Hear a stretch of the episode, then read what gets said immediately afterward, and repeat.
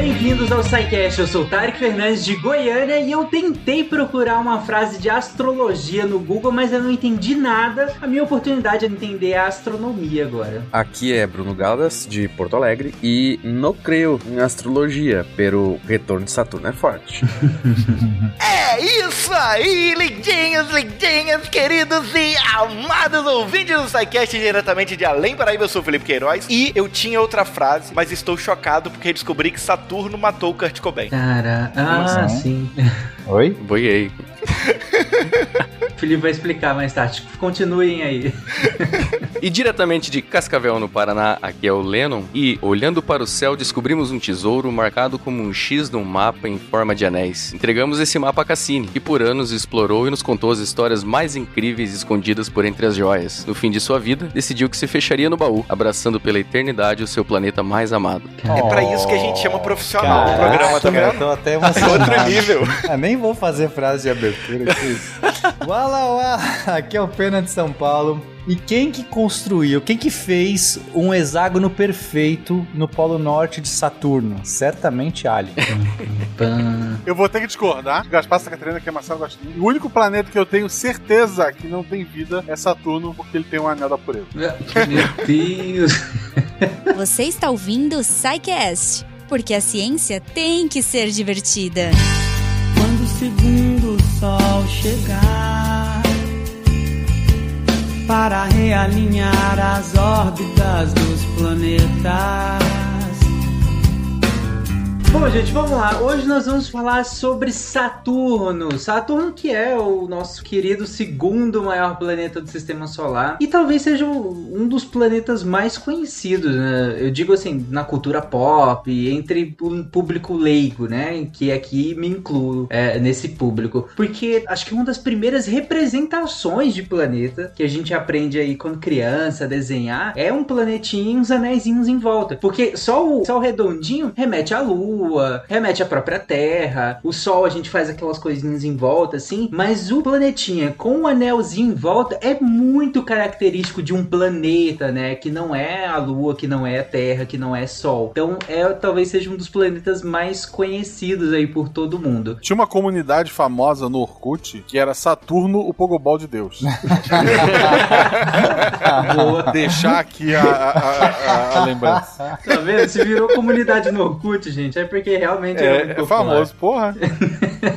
Bom, e pra começar a falar de, do- desse planeta, vamos começar, na verdade, pelos mitos, né? Porque, por, claro que, né, como um bom sidecast, a gente vai começar na Grécia, mas aqui por mais passando por uma construção mitológica da, da, da ideia de Saturno, né? Era bom ter o Guilherme Vertamati agora, né, nesse momento. É verdade. Faz tempo que ele não grava. Sim, o saudoso Costelas e Hidromel. Era a quarta caixinha, e marcaram. Cara, né? Mas vamos lá então, gente. Bom, a, ideia é que, assim, primeiro que Saturno é o planeta mais distante que a gente ainda enxerga a olho nu, né? E que eles conheciam na antiguidade, né? Isso, Porque- que eles conheciam na. É, Exato. assim, só, só fazendo um recap rápido. Então, para a antiguidade, né, para os povos antigos, os planetas, planeta chama errante, né, um nome né, que significa errante, ou seja, são corpos que é, andavam diferente das estrelas. Todas as estrelas andam meio que juntas no céu. O céu gira e as estrelas são juntas, como se elas estivessem presas numa abóboda celeste, né? Essa era a ideia deles. E você tem alguns pontinhos que, né, para eles eram estrelas, tal qual estrelas, só que eram estrelas que andavam no céu diferente. Então, por isso planeta. E aí tem alguns planetas que eram os visíveis naquela época e o mais distante, né, e o mais lento, portanto, era o tal do Saturno. É que assim, é, é, como esses planetas eles é, se diferenciavam muito dos outros objetos que esses povos viam no céu, né? Imagina, você olha, como o Penel falou, as estrelas estão todas paradinhas ali bonitinhas. E quem que são essas luzes que ousam, né, se mexer nessa,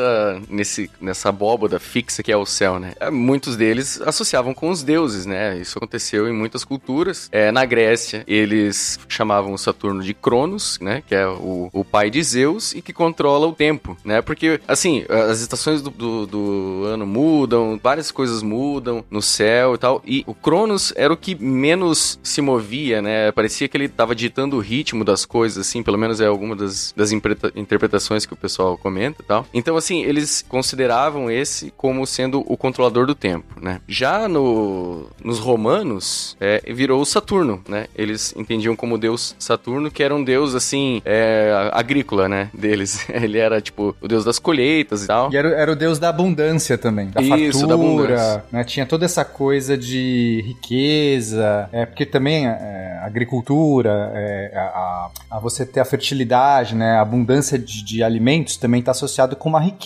É um momento de uma era dourada, um momento de, né? Se você tem uma farta colheita, você tem essa abundância. Na época, a agropop fazia mais sentido, né? Fazia. Fazia muito, faz sentido.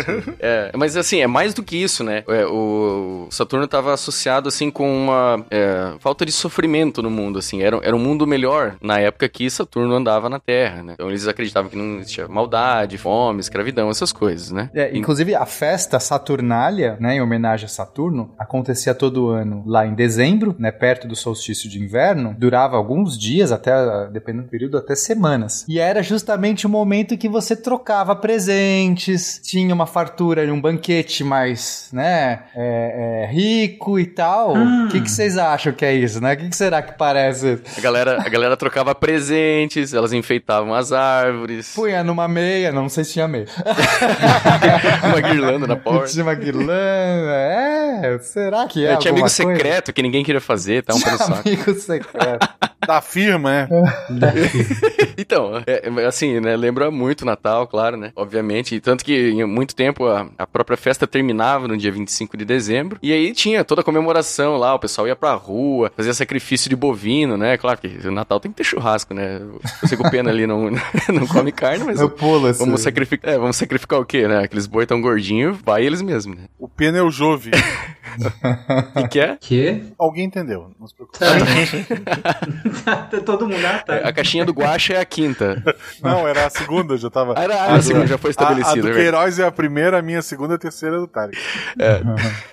Então, e o que, que- como ele, o Saturno representava essa, essa fase do, do mundo em que as coisas, eh, que as pessoas não, não praticavam maldade uma com as outras, que não tinha escravidão e tal, então, que tinha fartura, o que, que eles faziam? Esses banquetes, como o Pena falou, mas também eles tinham umas práticas muito interessantes e que nessa época, durante as festividades ali, os escravos comiam na mesma mesa dos, dos patrões, né, dos donos, no caso, sei lá. É, eles podiam até insultar os caras, assim, sabe? Tipo, né, claro, cuida o que fala, porque depois né, a gente se lembra. Mas tinha toda. ele- eles é, elegiam um cara lá pra ser o, o escolhido da festa, tipo um rei momo, assim, sabe? É, tinham várias coisinhas, assim, interessantes. E muita gente, assim, você vê em documentos históricos hoje, eles falam que era a melhor festa do ano, porque, imagina, eram dias é, com- bastante comida, bebida, o pessoal se dando bem na rua, né? É, muita gente diz, assim, que isso, inclusive, funcionava como uma válvula de escape da sociedade, assim, sabe? Que, que mantinha uma certa estabilidade na, na sociedade deles, né? Mas isso tudo, claro, na, é, no, no campo da, da mitologia, né? Agora, quem que realmente, assim, olhou pro céu, pra Saturno e perguntou, não, eu quero ver, né? Eu quero, quero saber o que, que é isso aqui de verdade, né? Isso aí, é, é, é, pra mim, é balela. Eu vou pegar minha lunetinha aqui e vou olhar pro céu. E esse foi o Galileu Galilei, que, inclusive, viu os anéis, né?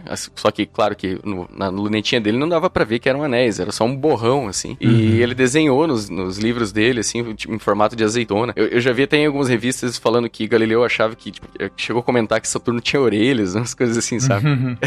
Muito engraçado. Não, é muito curioso, né? Porque, primeiro que o Galilei viu as luas de Júpiter, e isso já foi incrível, porque ele viu que existem luas, no, né, existem outros corpos é, orbitando um desses planetas. Aí já tava esquisito, né? Pô, tô vendo aqui uns pontinhos num lugar que, em princípio, era uma estrela errante. Aí, quando ele olha pra outra estrela, é uma azeitona. Ele fala assim, o que que eu vou ver agora? Uma banana? Que, qual é o próximo?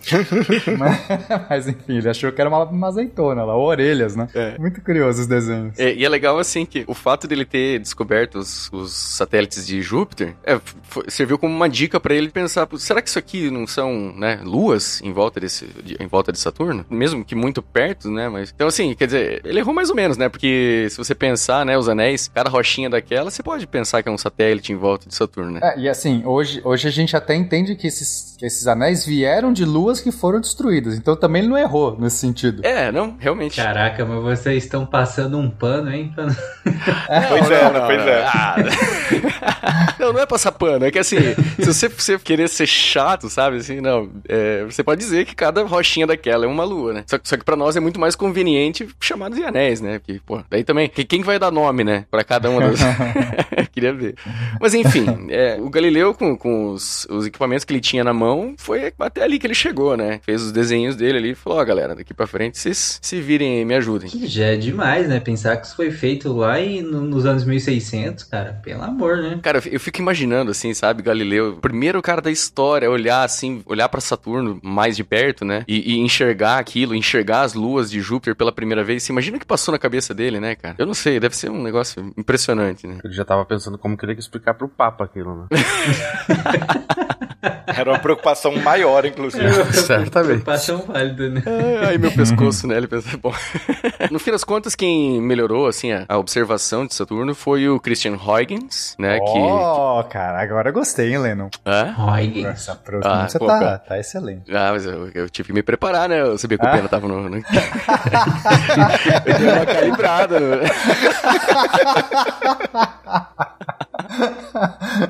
É, bom, eu passei mais tempo treinando as pronúncias do que lendo a pauta, né? O retorno de Saturno ele é muito louco, tá? Mas ele é necessário. Depois que você passa por ele, você fala, putz, sim, era uma criança tentando lidar com a vida. Por isso que não tava rolando em muitos aspectos. Agora, com mais maturidade, eu entendo melhor o que eu preciso fazer. O Huygens, eh, ele já foi mencionado em alguns sidecasts, né? Inclusive aquele sobre, acho que foi sobre espectroscopia ou sobre a luz, né? Porque o Huygens, ele fez, um, ele fez bastante trabalho legal na, na ótica. É, ele Sim, fabricava lentes com o irmão dele, né? Tal. Inclusive o princípio de Huygens lá, que é, foi um dos, um dos, uma das explicações, né? Físicas de por que, que a, luz, a luz seria uma onda. E inclusive usou esse princípio, da, eh, esse comportamento ondulatório para explicar é, refração, enfim, Uhum. é, esse cara foi, foi muito legal, né? É, então, com esse instrumento melhor, ele já percebeu que os anéis, assim, já, já dava pra entender que ele era tinha um formato plano, entendeu? E que ele ficava em torno do, do Equador, assim. Então, se você pegar um telescópio hoje em dia, ouvinte, tiver a oportunidade de pegar um, um telescópio mais simples, assim, você consegue ver Saturno, você consegue chegar à conclusão que realmente, né, é um, é um plano em torno do, do Equador do planeta e tal. E que não toca o planeta. Isso é bem legal, né? Ele, ele tá distante.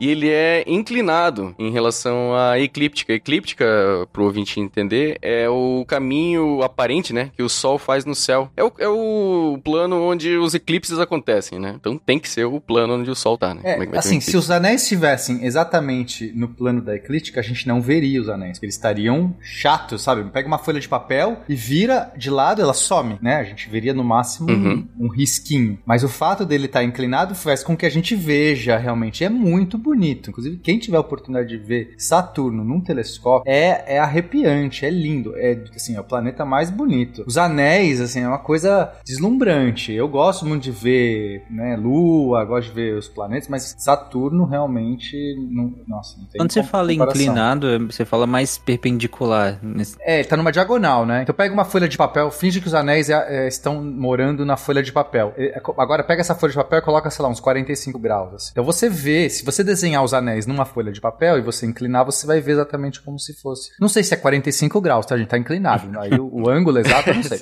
Mas não tá nem 90, você não vê tipo um, um, Aham. um círculo, porque se tivesse 90, você viria um círculo perfeito. E não tá nem zero, né? Que a gente só viria um traço, uma diagonal. Entendi. Que deixa a coisa ainda mais bonita, né? Que acho que aí Sim. dá esse efeito que é, o anel passa na frente do planeta, né? Você vê ele meio que passando na frente, mas não toca, como o Lennon falou. Tem, uma, tem um gap, tem um, uma, Um vazio espaço, né? Um vazio entre o, o anel mais interno, né? E, e- e o planeta. Mas esse vazio, vocês- o Christian já, já, já, tava, já tinha descrito, né? Ele conseguiu ver. Já, ele foi, percebeu. Foi meio que o limite, né? Então, deu pra ele sacar que existiam anéis. Ele ainda ficou Uhum. um pouco na dúvida se eram anéis, né? Mas ele viu que tinha um negócio que era plano, que Uhum. não era uma né, volumétrica, deu pra sacar que era uma coisa do plano e que não estava exatamente colado na bolinha do meio, né? Uhum. É, E e esse, esse fato de estar inclinado é muito interessante. Dependendo da época do ano que a gente tá em, e a posição das órbitas da Terra e de Saturno, né? Às vezes eles ficam é, mais alinhados com a gente, às vezes menos, né? Então, quando, como o Pena falou, quando- quanto mais alinhado fica, mais difícil de ver. Então nós tivemos muita sorte que quando o Galileu olhou, ele não estava muito alinhadinho, né? que poderia ter atrapalhado né? pra enxergar, né? É, mas no fim das contas, né? O Huygens, ele, ele descobriu isso e também descobriu a maior lua de Saturno, que é Titã, né? Então, tanto que o módulo, que depois a gente vai comentar melhor, o módulo que desce e estuda Titã, é, foi homenageado dando o nome de módulo Huygens. É, então, assim, só que olha como é interessante que a astronomia tá muito atrelada à tecnologia, né, cara? Porque sem telescópio nenhum, sem luneta nenhuma, sem nenhum instrumento, você não consegue ver os anéis de Saturno. É impossível, né? Agora, aí você melhora um pouco a lente e tal. Pô, agora eu vejo, realmente são anéis. Aí, é, em 1676, puta, agora esse eu não me preparei. É, Jean-Dominique Cassini, acho que esse não tava tão errado. Ele descobriu que esse anel de Saturno, ele parecia ter um vazio no meio. Então, é, não era só, não tinha só um gap entre o planeta e o anel. Ele tinha, um, parecia um, um risquinho de- que dividia esse esses anéis em dois. E aí hoje a gente dá o nome dessa divisão de divisão de Cassini, né? É que parece que formam quase dois anéis, né? Um mais interno e um mais externo, né? Isso, é, acho que a gente pode, pode até pôr umas imagens, né, na, quem tiver os ouvintes, Uhum. dá pra ver essa separação. Na verdade, existem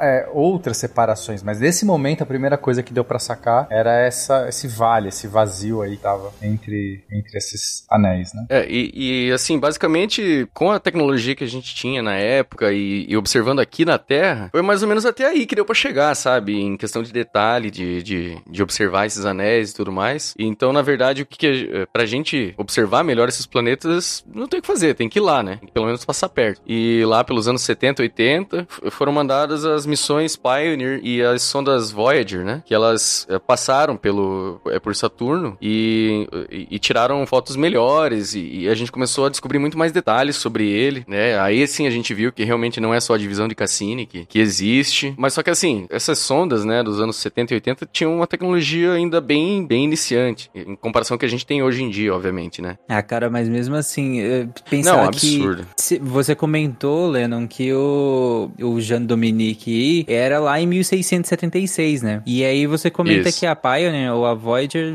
fizeram voos perto do, do planeta na década de 70. Então você tem que 300 anos, sabe? Entre você observar, o máximo que você conseguiria observar é um, um espaço entre um anel e outro, e outro mandar um objeto lá pra perto, sabe? É um salto, assim, extraordinário, né? Sim. Em 300 anos, gente. O que, que é 300 anos, sabe? É, e pensar que foi, foram poucos anos depois da- do, do homem pousar na Lua, né? Então, assim, entre. Beleza, pousar na Lua é extremamente difícil. Extremamente difícil. Chegar lá é extremamente difícil. Agora, você mandar pra, né, pra muito mais longe, pra, pra um- pra outros planetas, cara, é absurdo, é muito. Enfim, só que, de qualquer forma, o que, que você tem que fazer, né? Você vai ter que mandar depois uma, uma sonda específica pra estudar só o planeta, né? Que a, a gente vai comentar mais pra frente aí da missão Cassini-Huygens, né? Uhum.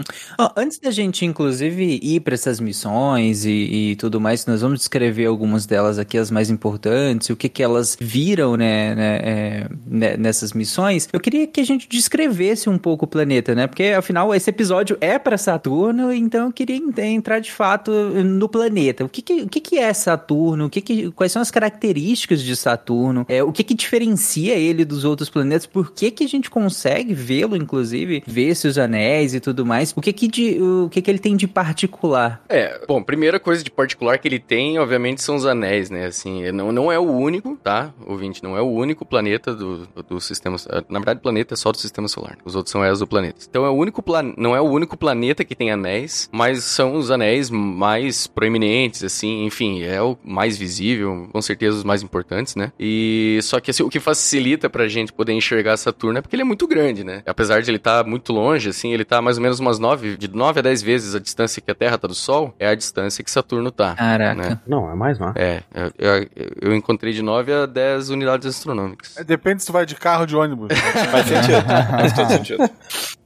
É, ele é um gigante gasoso, então, assim como Júpiter, ele é um planeta que grande parte do sua, da sua atmosfera, da, do sua, da sua massa, se deve a é, gases, né? É, hidrogênio, hélio e outros gases que estão ali. E, mas ele é, é, isso não faz dele, é, sei lá, é, algo. Quando a gente pensa em gás, você já pensa em algo assim que você não, não encosta, intangível. Não, ali são gases em altíssima pressão. Tanto é que a sonda Cassini, quando fez o final, nessa frase do que o Lennon trouxe aí, é, tava falando sobre esse evento. A gente mandou uma sonda. A gente vai falar mais sobre a, a sonda, né? Mas é, o final dessa sonda, ela, ela mergulha, faz um rasante, termina, né? A sua órbita ali, caindo nessa, nessa, digamos, nesse planeta gasoso. E ela se desintegra imediatamente, porque são gases em altíssima pressão e então não dá para o ser humano se cair ali também não sobra nada. Ele é um planeta enorme, então é, o volume dele dá 763 vezes o volume da Terra. Comparado com a Terra, ele é gigantesco, né? assim como Júpiter. Então, eles são esses dois gigantes que orbitam o nosso sistema solar. É, ele é um pouco menor do que, do que Júpiter, mas também ele é bastante responsável por várias perturbações de órbita. Inclusive tem uma coisa muito legal, descobriu-se, né, assim, os astrônomos recentemente, recentemente, sei lá, em algumas, faz algumas décadas que descobriu-se que os planetas migram, né? Essa galera achava que quando você tem uma órbita, né, as órbitas parecem estáveis. Você olha a Terra, ela tá todo todo ano que passa, ela gira na mesma taxa, bonitinha, 365 dias. É, os planetas todos estão ali bonitinhos. Só que quando você olha em tempos geológicos, em tempos é, de sistema solar, sei lá, não é bem assim. Essas órbitas elas mudam e elas podem mudar a ponto de, de migrar. E aí quando a gente começou a estudar exoplaneta, né, planetas que existem em outros sistemas solares, começou a se encontrar muitas que eles chamavam de terras gigantes, planetas que estavam é, ou, ou mesmo que eles chamam de é, Saturnos, é, quentes, aí depende da nomenclatura. Planetas que estão muito perto da sua estrela. Planetas gigantescos estão muito perto da estrela. E ele falou assim, mas como é que é possível ter um planeta tão grande perto da estrela, perto do, do seu, né, do seu corpo central? Porque esse não teria tanto material na hora que esse planeta se formou, ele não teria tanto material para agregar e ficar tão grande. E aí começou -se a aventar,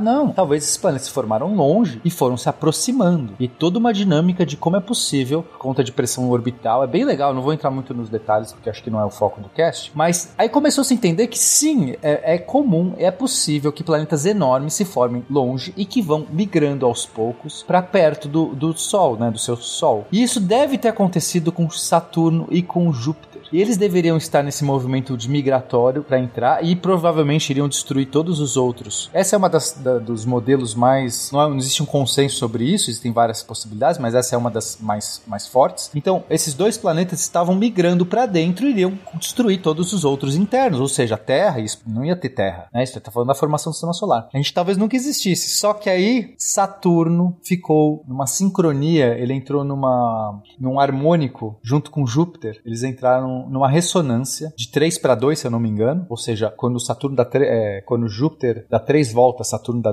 2. Se eu não me engano, é 3 para 2, posso estar errado. Talvez 2 para 1, alguma coisa assim. E nesse momento que eles entram nessa ressonância, Júpiter para de migrar, porque essa ressonância acaba reforçando aquela órbita. A órbita ganha uma estabilidade extra. Ele para de migrar. Isso faz com que Saturno seja o nosso salvador. Graças a Saturno, Júpiter não engoliu a Terra. Isso é demais. Olha aí. Caramba, fiz um, uma ode a É o Saturno. melhor agora. planeta. É o melhor planeta. Mais estiloso e o nosso herói. Nosso Pela herói. volta da Saturnália, uma semana de Natal. Perfeito. Boa. O retorno de Saturno ele é muito louco, tá? Mas ele é necessário. Depois que você passa por ele, você fala, putz, sim, era uma criança tentando lidar com a vida. Por isso que não tava rolando em muitos aspectos. Agora, com mais maturidade, eu entendo melhor o que eu preciso fazer. Pra além disso, eu ainda fiquei impressionado com o volume, cara. O Pena comentou que o volume é 763 vezes o volume da Terra. É uma coisa, assim, gigantesca, pequeno pra descrever isso, né? É impressionante, né? É, bom, e pensa assim, ó, que ele é um, ele tem uma densidade muito baixa, né? Então, ó, ele, é, ele tem 760 É vezes o volume da- gasoso, né? É, ele é, então, e, e apesar de ser muito massivo, né, massivo o suficiente pra dar uma segurada nas rédeas ali de Júpiter, né, salvar nossa vida, ele, ele tem um volume muito, muito grande, exatamente, porque ele é, ele é gasoso, né, então, sei lá, se fosse possível colocar Saturno na piscina, ele ia boiar, né, porque ele é bem, bem, bem, tem uma, uma densidade bem, que piscina Uma você vai piscina, pôr né? nesse Saturno, né? É, a questão é essa. Experimento mental. Ou um cubinho feito de Saturno, né? E só pra ressaltar que a gente sempre fala que é um, os gigantes gasosos, né? E, e- e a gente pensa um monte de gás, como o Pena já falou, tem uma alta pressão e tudo mais. Só que a camada externa, que é muito grande, ou seja, a atmosfera do planeta é feita de gás, mas ele também tem várias partes internas que são, são sólidas, né? Tipo a Terra. Sim, é. Né? Acredita-se que, que existem fases ali de hidrogênio metálico, até talvez, muito provavelmente, um núcleo sólido ferroso, né? Não é que tu entra de um lado e sai do outro, né? É, É é, difícil, é difícil saber tudo isso porque é, são medidas muito indiretas, né? A gente não consegue, ele é opaco, a gente não consegue ver, não consegue é, nem ter um sismógrafo lá porque ele, você não tem como pousar, você não tá, né? A gente tem várias limitações e como a gente pode descobrir sobre a, a- a parte interna do planeta. Mas a Cassini, que sobreviveu muito tempo, conseguiu fazer várias medições. Então hoje acredita-se que tem, é, como o, o Bruno falou, provavelmente uma camada sólida lá no meio. Ah, então tem uma superfície, então, digamos assim. Sim, mas é que esse é o detalhe, né? Porque a, a- você pode chamar aqui ele, então, uma atmosfera. né? Se a gente fosse falar com a Terra, você não fala que a atmosfera da Terra faz parte da Terra, assim. Você não, faz, você não fala que ela é... A Terra começa no chão, né? Você fala aqui, começa... A atmosfera é uma coisa a mais, ali, de uns 100 quilômetros. Já, se você fosse falar isso pra Saturno, seria bizarro, porque é, a- então o planetinha... O planeta seria bem pequeno ali no meio, e o resto tudo é atmosfera. Mas a atmosfera é tão densa e tão visível, porque a nossa atmosfera é transparente, mas Saturno não. Esses gases em altíssima pressão, com né, todo essa, esse fluxo que acontece, ele tá girando em altíssima velocidade, é- é- a gente vê, são como se fossem nuvens, né? A gente tá vendo a matéria ali, ela tá muito densa. Então não faz muito sentido a gente falar que isso é, o planeta começa ali embaixo. É, faz mais sentido você falar que ele é o próprio, a atmosfera faz parte do próprio planeta. Tudo isso é meio solto, depende do jeito que você vê, né? Mas por quê? Se você tentar cair em Saturno, como eu falei, você já morre logo nessa começo dessa atmosfera. Você não vai aguentar de pressão, temperatura, é, atrito, enfim, você não vai aguentar. Ah, e, e pensa o seguinte, assim, ó. Imagina o seguinte, a Terra, por exemplo. Tira a atmosfera da Terra. A Lua vai continuar na mesma órbita, mais ou menos, né? Tipo, pouca coisa vai mudar, assim. Você vai, beleza, era um planeta azul, mas... é, agora, você, agora, você tira a atmosfera de, de Saturno, né? A parte gasosa de Saturno. A massa dele cai drasticamente, né? É muito importante na massa, em toda a composição do, do planeta, essa, essa parte gasosa dele. Então, com certeza, o sistema de Saturno, com todas as luas dele em volta, não seria o mesmo, né? Não, porque eu, eu perguntei justamente porque é interessante, porque quando. É como o Bruno falou, né? Quando você fala assim, é um gigante gasoso, fica parecendo que é só um monte de, de gás, né? É um ba- uma bexiga gigante. É uma né? bexiga. Isso, aí você pode furar ela e sair do outro lado, sei É, lá, alguma coisa assim. Não, sabe? não dá. Você não vai, se você atirar com uma bala em Saturno, ela vai, ela não vai atravessar. Essa bala vai se desintegrar. Se qualquer coisa que você tentar lançar. Pô, sabe que isso aí me incomodava quando eu era criança?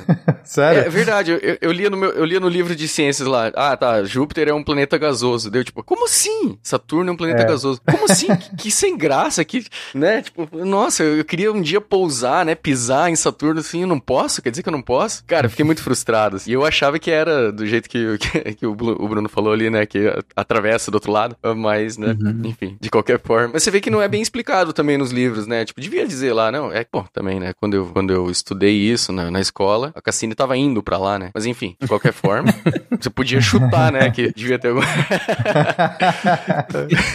Tudo que eu quero no livro didático na escola é que eles chutem coisas pras crianças. Mas aí, só pra terminar mais alguns dados aqui, eu já falei que esses, esses gases que compõem, eles são visíveis, né? Eles estão, é, muitas vezes eles estão num regime turbulento. Ele pode passar, inclusive, alguns períodos de grandes tempestades, embora às vezes também passa vários anos sem nenhuma. É, e a gente... tipo a Terra daqui uns três anos. Exato. Caraca, o IPCC concorda. E o período de. O ano né, de Saturno leva 30 anos terrestres. Então ele está aí por volta de 10 vezes a distância da Terra, mas o tempo que leva. Isso, isso é uma relação matemática. Isso é tá, bizarro, ouvinte né? saber. Toda, to, todo corpo que orbita o Sol, ele. A distância que ele orbita o Sol, né? Se, se é uma, por exemplo, uma órbita circular, né? mas Os planetas têm basicamente órbitas circulares. Né? Claro, são sempre elipses, mas é uma elipse quase um círculo, a gente, para efeitos práticos, chama de círculo. Então todo mundo que tem uma órbita circular, a distância que você tem do centro, né, que você está orbitando, vai ditar o tempo que você vai levar para fazer essa órbita. Então, na distância de Saturno, dá 30 anos terrestres. Os planetas mais longe levam mais tempo. Quanto mais perto, mais rápido é o seu ano. Isso é uma relação matemática e tem a ver com as leis de Kepler e tal. Acho que aí tem uma. Eu não lembro exatamente a conta, né?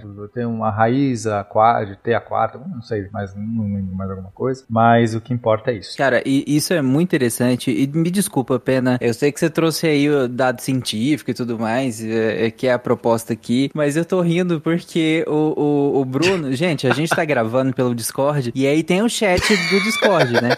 Poxa, e aí o Bruno comentou aqui. É a Deep Web da gravação, né? É a Deep Web da gravação. Não fala que fui eu. É, que é, essa questão do, do, do- de um ano, né, ter aproximadamente 30 anos terrestres, né, um ano em Saturno ter é, aproximadamente 30 é, aqui na Terra, seria o que explica um tal de retorno, como é que O é? retorno de de Saturno. Saturno, que é uma baboseira da astrologia. E aí a gente tava tentando entender antes da gravação, e eu acho que ainda não tinha ficado claro. Aí agora que caiu a ficha, né, que Exatamente. que, e- e- que seria, é, segundo o que o Bruno colocou, seria o momento em que Saturno volta, passa de novo pelo mesmo lugar do, do, do momento Ah, em que leva você 30 nasceu. anos, É isso aí. né? É, é, é esse isso. ciclo demora por volta de uns 28 anos e é por isso que o Kurt Cobain morreu, tá vendo?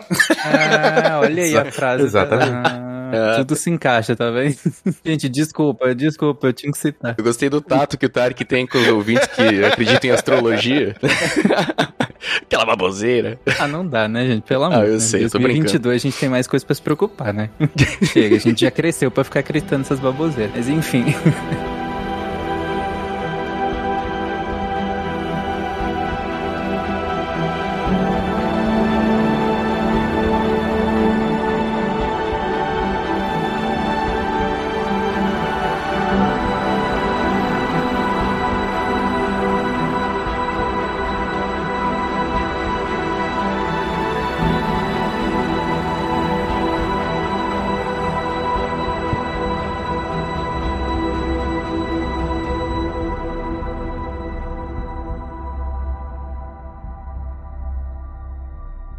Voltando à ciência, então, é, agora que a gente já, já descreveu o- as características básicas de Saturno, conheceu um pouco mais so- sobre o planeta, é, passamos até por uma questão histórica aqui, mas, a- aliás, continuando nessa questão histórica, queria que a gente- agora a gente entrasse nas missões, né? Que inclusive leva o- o- vários nomes que nós acabamos de citar, né? É, a missão mais importante, né, foi a mais recente, que, assim, de longe, assim, foi uma missão de sucesso, é a missão Cassini-Huygens. A, a Cassini é a sonda que, objetivamente, vai estudar o planeta, e a sonda Huygens, ela, o objetivo era pousar em Titã. Então, como o Huygens foi quem descobriu Titã, a- homenagearam a sonda com o nome dele, né? Uhum. O Huygens é um pousador, né? Ele é. Isso, um lander. É, porque assim, todo esse, esse objeto ele vai estar um junto com o outro, né? Tanto o pousador quanto a sonda, eles estão juntos. Em algum momento tem um desacopla do outro, aí o pousador ele é o objeto que vai cair, vai realmente fazer uma entrada, né? no- Num planeta, no caso era uma, uma lua, e aí ele fica lá no chão, né? Pousa. Não dá pra pousar, já que não dá pra pousar no próprio Saturno, vamos pousar numa lua ali perto. Inclusive, Titã é gigantesca, é a segunda lua maior do sistema solar, só perde acho que pra Ganímede, é uma lua de Júpiter. E tem é muito interessante. Titã, a gente vai falar mais, né, de Titã. É, inclusive é onde o Thanos nasceu. Ah, é? Olha aí. Exatamente, é. O Eu não Thanos é nativo de Titã. Pois é. Caramba. Que legal. Pensei que ele era um titã. Ah, por isso, por isso mesmo. Porque ele é Ah, de Titã. É. Ele é um titã porque ele é de Titã, exatamente.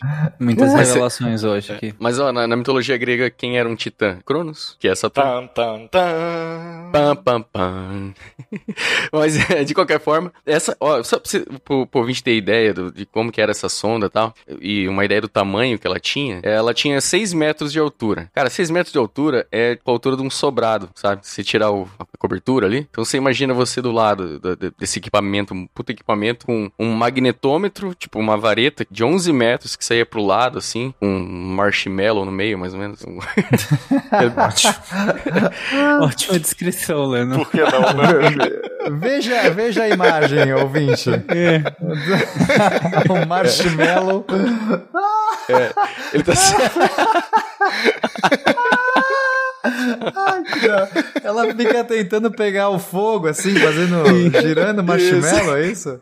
Num- Exatamente. Numa fogueira sideral? Qual que é? Eu não sei qual é o objetivo, né? E, e- e não é muito inteligente, né? Porque tá no meio, em vez de estar na ponta. Mas enfim. tá no meio. É, é, e é muito legal que ela carrega a Huygens nas costas, assim, tipo, ela vem de ladinho. É, parece, assim, o, o escudo do Capitão América, ou o- aquela, aquelas Só tartaruguinhas do Mario, sabe? Não parece aquelas tartaruguinhas do Mario? Verdade, verdade, Mario. verdade. Nossa, a tartaruguinha do mar. E é muito legal que ele tem uns pezinhos, assim, são três pezinhos que, que ficam as pilhas, as baterias de plutônio, né? Que, que usava energia radioativa. Até porque, né, você tá mandando lá pra Saturno, que é longe pra cacete do Sol, você vai ficar usando painel solar? Não dá, né? É, não você- tem você como usar. né? Não tem jeito. Então, daí ele tem uns pezinhos, assim, que são umas capinhas de proteção pro, pra, pra radioatividade não interferir nos instrumentos, né? Você tem um, você instala um magnetômetro de 11 metros pra ficar pegando o ruído do- da, da pilha do próprio equipamento, né? Tipo, não é muito inteligente. Cara, só um resumo pros ouvintes. ó. É, é uma, uma estrutura, um pilar, por assim dizer, de uns 6 metros de altura, com uma vareta de 11 metros saindo dela, com marshmallow no meio, e isso com pezinhos e um escudo acoplado nela, que é a Huygens. Isso todo pesa 7 toneladas, cara. Como assim? 7 toneladas. É. Não, ela é muito grande, cara. Eu acho ela linda, cara. Ela é maravilhosa. Ela tem uma, uma, uma bolinha de tênis no bolso também. Bom, enfim, vai ter o, o, o GIF pra vocês olharem. Eu acho ela fantástica. Bom, só, o Roy, só a sonda Huygens, né, o lander ali, o, o pousador, pesava 300 quilos, né? Então, é uma baita de uma sonda, assim. E, e- e bem em cima dela tem um prato, né, do, do, do- do- da antena dela, que tem 4 metros de diâmetro, pô. Isso é maior que, o, que a kitnet que eu morei na faculdade, sabe? É, é muito grande. Não, e, e, assim, e o, e o legal de pensar da sonda Huygens é que ela foi lançada em 1997, dia 15 de outubro de 97, no Titan 4. Olha o nome do, do foguete, né? Titan também. Enfim, era um baita de um foguetão. E, e, e, assim, o legal de você pensar que é em 1997 é porque as câmeras que ela possuía é de uma tecnologia de 1997, né? Então pensa o que, que as pessoas no dia a dia usavam nessa época. E aí você vai ver as fotos da Cassini, cara, são, é, são impressionantes, é um show, assim. Realmente, a gente vai colocar fotos no, no post, mas não adianta, cara. Vai lá, vai no site, tem o site da, da NASA, eu- eu- vamos deixar o link no post. Lá tem as fotos dela, você pode inclusive pegar as, ah, os dados é, brutos e você mesmo tratar as imagens, assim, tipo, é um show, cara. É, é totalmente impressionante. Provavelmente as imagens que qualquer um ouvinte tá pensando, se pensa em Saturno, pá, imagem que, que a gente bota de fundo de tela no computador. E tudo isso, certamente essa foto foi tirada pela Cassini, né? Porque são as mais absurdamente lindas que tem, são da Cassini. Então, e outra coisa legal sobre essas fotos, é porque é, eu acompanhei, é, foi lá, relativamente recente, lá, faz alguns anos que teve o final, né, da- quando a Cassini meio que morre, e que ela faz esse mergulho que eu já falei. E nesse momento, é, é, foi a NASA, a NASA disponibiliza um site com todas as fotos brutas que a Cassini fez. E aí eu coletei, eu tava pegando essas fotos finais e fiz até uma animaçãozinha, né, pegando várias fotos na sequência, montei um vídeo do mergulho e também peguei algumas as de maior resolução e fiz uma foto colorida, porque as, as fotos que ela tira, elas não são coloridas. A gente coloca a cor, por isso que a maior parte dessas fotos de, de sondas e tal, são fotos falsas, são cores falsas. Porque você tem lá as várias bandas que ela tira a foto, ela tira a foto no infravermelho, ou na faixa tal a tal, não sei o que. Depois você pega várias camadas, várias fotos de bandas diferentes e monta, fala assim, isso aqui eu vou dar um tom avermelhado, isso aqui eu vou dar... Claro que você pode mais ou menos tentar se basear nas cores reais do que se imaginaria que seria. Veja, são todas as fotos preto e branco e que no Photoshop você vai dar cor pra isso e mesclar todas essas camadas numa foto final. Por isso você pode conseguir mais ou, ou menos cores ou ser mais ou menos realista. E eu fiz umas composições dessas. Só tem um detalhe, a Cassini, é, a Cassini tirava na, na luz visível também. É, então ela, Não, ela sim, tem algumas tira- fotos coloridas, assim. É. Não, tirava no visível, mas não quer dizer que seja que seja colorido, entende? É que, assim, até vamos deixar também no, no post ali o link. Tem um e-book que a NASA fez da Cassini, que é muito legal. Tem os comentários do pessoal que trabalhou na missão e tal. E algumas das imagens, eles usam a, a cor real mesmo, tipo, sem, sem alteração. Claro, não é a imagem toda bruta, mas eles usam É, as então, cores. todas né? as imagens são tratadas, né? É Quando você todas, fala que todas, você- isso sim. É, e quando, mesmo quando você fala quando é cor real, que na verdade é alguém tá tentando fazer uma composição de várias bandas buscando o real. Não, se, se eu não me engano, eu acho que e- e- eu mesmo tratei essas imagens, né? Assim, então são todas fotos preto e branco, assim, chegam todos preto e branco, a brutas são todos preto e branco, porque são só as, as bandas, cada foto tirada em, ca, em, cada banda, e aí você faz a composição. E aí, mesmo essas, né, como o Bruno tava falando, o, o Leno tava falando, é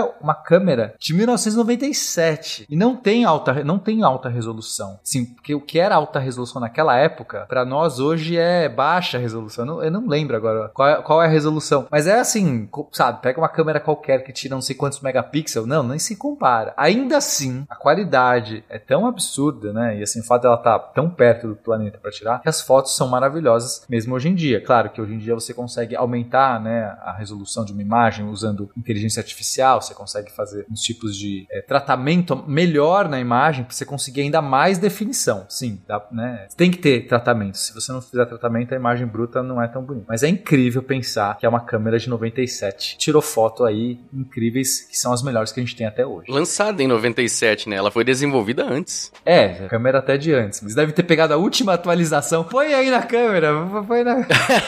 certo, você vai tentar pôr a melhor câmera até o lançamento. Eu realmente não sei, mas, Possível, mas enfim, né? deve ter É, sido sei, a, a melhor que a NASA tinha disponível até perto do lançamento. É, é uma câmera de 97, mas é uma câmera de 97 da NASA, né? Da... Porque se eles fazem uns travesseiros bons hoje em dia, imagina as câmeras. Imagina as câmeras.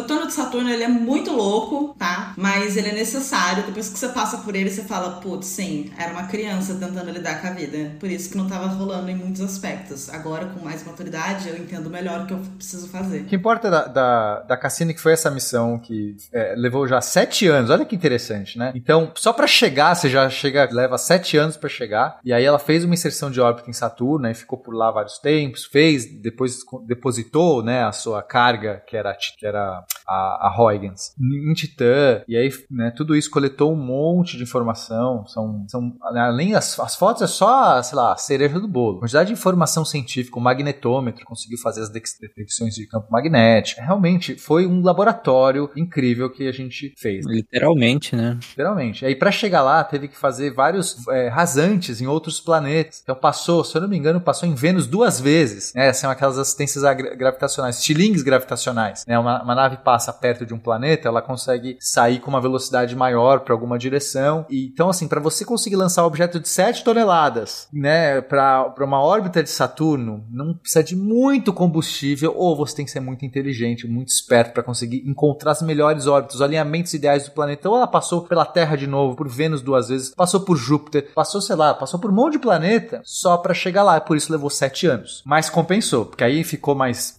mais de uma década lá, é, sobrevoando até que fizesse seu voo final. Infelizmente, chega um momento que acaba o combustível, né? acaba o propelente que você leva. E aí não tem muito aí, até para garantir. É, um dos medos era que a Cassini pudesse. é, eles poderiam deixar ela orbitando Saturno no final ali, ou uma das luas, e deixar para sempre, né? Sem, sem controle, porque se acaba o propelente, você não tem controle. A nave fica morta, mas ela tá funcionando ainda em termos de, de energia. Ela só não tem como é, navegar, ela não tem como fazer nada. Só que o perigo de um dia ela se chocar contra Titã e aí é meio contaminar Titã, porque Titã é um dos planetas, um das luas possíveis que tem vida ou que tem uma pode ter material orgânico, enfim. Então ninguém queria contaminar. Se choca as Cassini no final da vida, ela fica lá orbitando, um dia ela cai em algum lugar. Se cair em Titã ou, tem, ou outros lugares, pode contaminar. Então, né, porque a Cassini, é, enfim, é mais um objeto que você está arremessando, é mesmo que a, a Huygens pousou, é, são, ela passa por todos os pousadores passam por uma inspeção ou tem uns critérios de limpeza diferentes que a Cassini mesmo, a sonda não passou. Então eles acabaram é, deorbitando ela. Deve ser completamente esterilizado, né? Exato. Então eles acabaram deorbitando ela, né, jogando ela na atmosfera mesmo do planeta e ela se foi para esse pouso da morte. Eu fiz esse vídeo, eu vou ver se eu acho, se, fiz isso na época e na, ficou bem famoso porque eu publiquei, foi um dos que mais rápido publicou. Saiu as imagens, né? Porque cara, ficou um monte de astrônomo, um monte de gente ali, pega essas imagens da NASA e fica fazendo essas composições. Eu lembro que a minha foi uma das primeiras que meio que saiu e aí eu fui retweetado por um monte de gente, assim mesmo externo, né? Porque eu consegui lançar o videozinho do pouso final da, da Cassida. Foi muito legal. Você vê as nuvens passando, ela entrando, assim, é demais. Vou ver se eu deixo também o link. É, eu, eu acompanhei ao vivo também com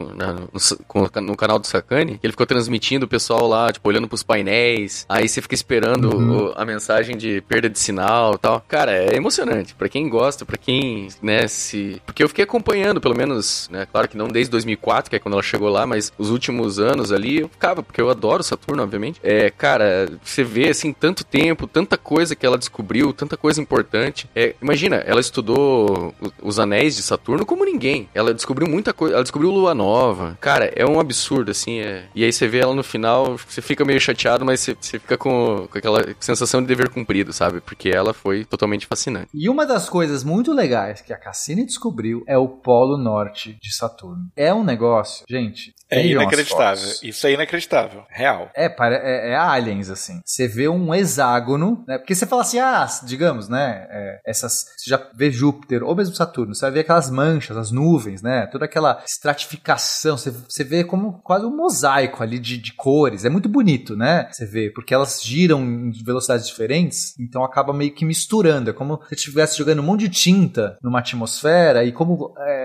partes diferentes giram diferentes, acaba misturando, é muito bonito. Agora, no Polo Norte, quando você vê, tem um hexágono, não é um círculo, é um hexágono.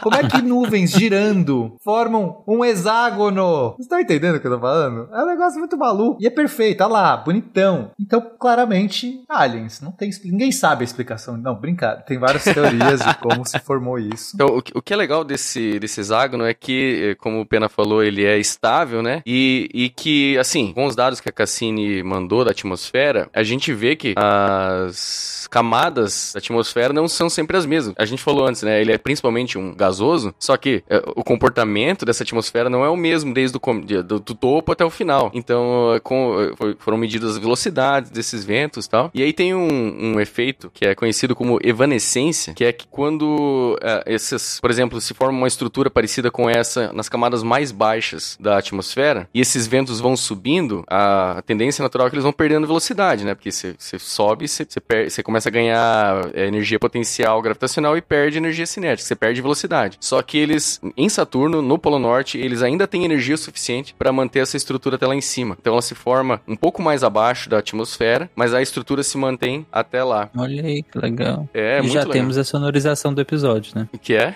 Sem dúvida, sem dúvida, sem dúvida. Eu tava o- cantarolando nome na do cabeça efeito, aqui. né? Eu tava cantarolando. Ah, evanescência. eu tava cantando na cabeça.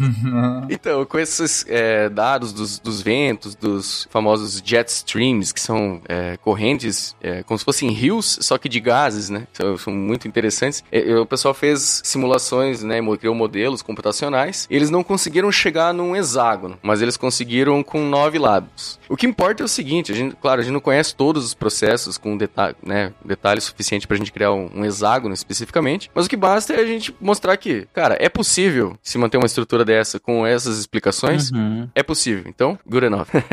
É, eu, eu acho só de ter mais lados, eu acho que já é interessante, porque como o Pena colocou, é quase intuitivo a gente pensar sempre num círculo, né, com essas coisas. É, e, e só de, de, de comprovar que há a possibilidade, sim, de que se tem esses lados, né, que seja, sei lá, seis, sete, oito lados que seja, eu acho que já, já- é, já é bem interessante, né. Sim, e, e o legal também é que no Polo Sul isso não existe, né? Se você, por exemplo, você olhar o Polo Norte e o Polo Sul de Júpiter, ele tem é, tempestades que ficam bem no meio e algumas tempestades que ficam em volta, assim, sabe? Formam umas estruturas bem interessantes. Não são idênticos, dois polos, mas eles são muito parecidos. Agora, Saturno não. Saturno no Norte ele tem esse hexágono bonitão e no Polo Sul nada assim que vale a pena falar.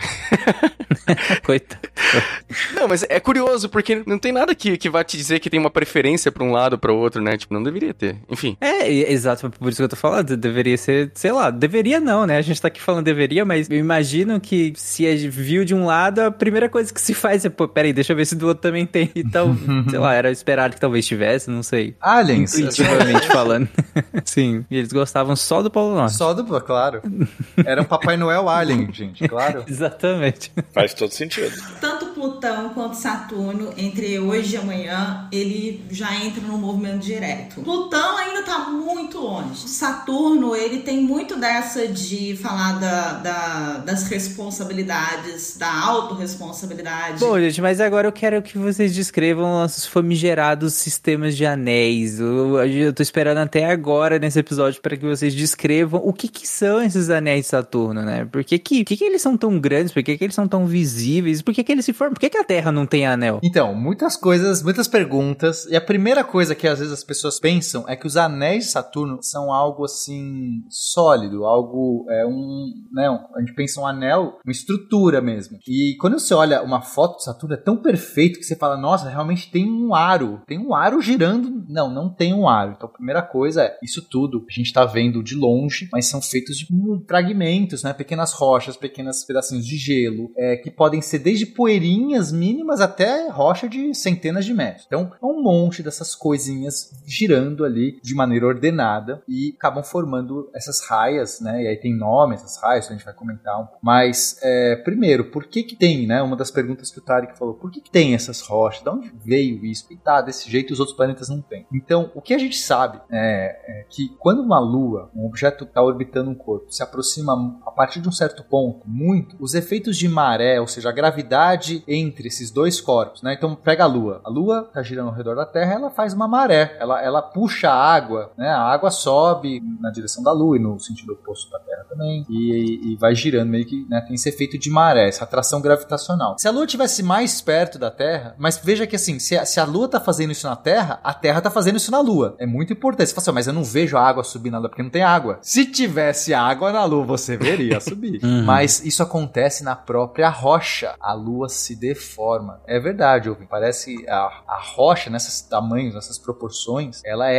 deformável. Ela vira uma elipse, ela dá uma achatada. Ela, ela se deforma. Se você aproximar muito, essa força gravitacional é maior ainda e começa a ter um efeito forte. Começa a deformar mais ainda essa rocha. Essa- a lua, né, tá girando ao redor da Terra, enquanto ela também fazendo a rotação. Isso vai meio que criando uma, uma, uma tensão ali dentro, puxando um lado, esticando o outro. E chega uma hora que estoura, fragmenta. Não tem como. A gente chama isso de limite de rocha. Um ponto que, se você esticar mais perto do que isso, a, a lua que estiver orbitando, ela se fragmenta. Uhum. E ao se fragmentar, um fragmento vai, vai, vai- é- é- uma parte vai ficando mais perto, uma parte ficando mais longe, vai fragmentando mais ainda. Então, provavelmente, os anéis de Saturno são uma ou mais luas que se aproximaram, podem ter migrado, assim como esses efeitos de migração que a gente falou que tem planetas, também tem luas. Podem ter migrado, tem alguma se aproximado por qualquer motivo muito perto, fragmentou, estourou, e o que a gente está vendo hoje é, é, é isso, é o, é o final. Agora, você fala, por que os outros planetas não têm? A, a questão é, Saturno também não tem isso sem. Talvez, os, provavelmente, os dinossauros, quando olharam, né, pegaram a sua luneta lá, o Velociraptor, pegou a luneta e olhou para Saturno, não viu nada de anel, não. Viu lá um, um- só uma bola normal. É muito provável, né, que essa formação de anéis é algo mais recente. Recente ainda assim, milhões de anos, mas algo mais recente. Então a gente tá vendo o que aconteceu aí de uma, de uma certa lua que aconteceu. Por, por por sinal, também é muito provável que o Velociraptor não tinha acesso a essa tecnologia.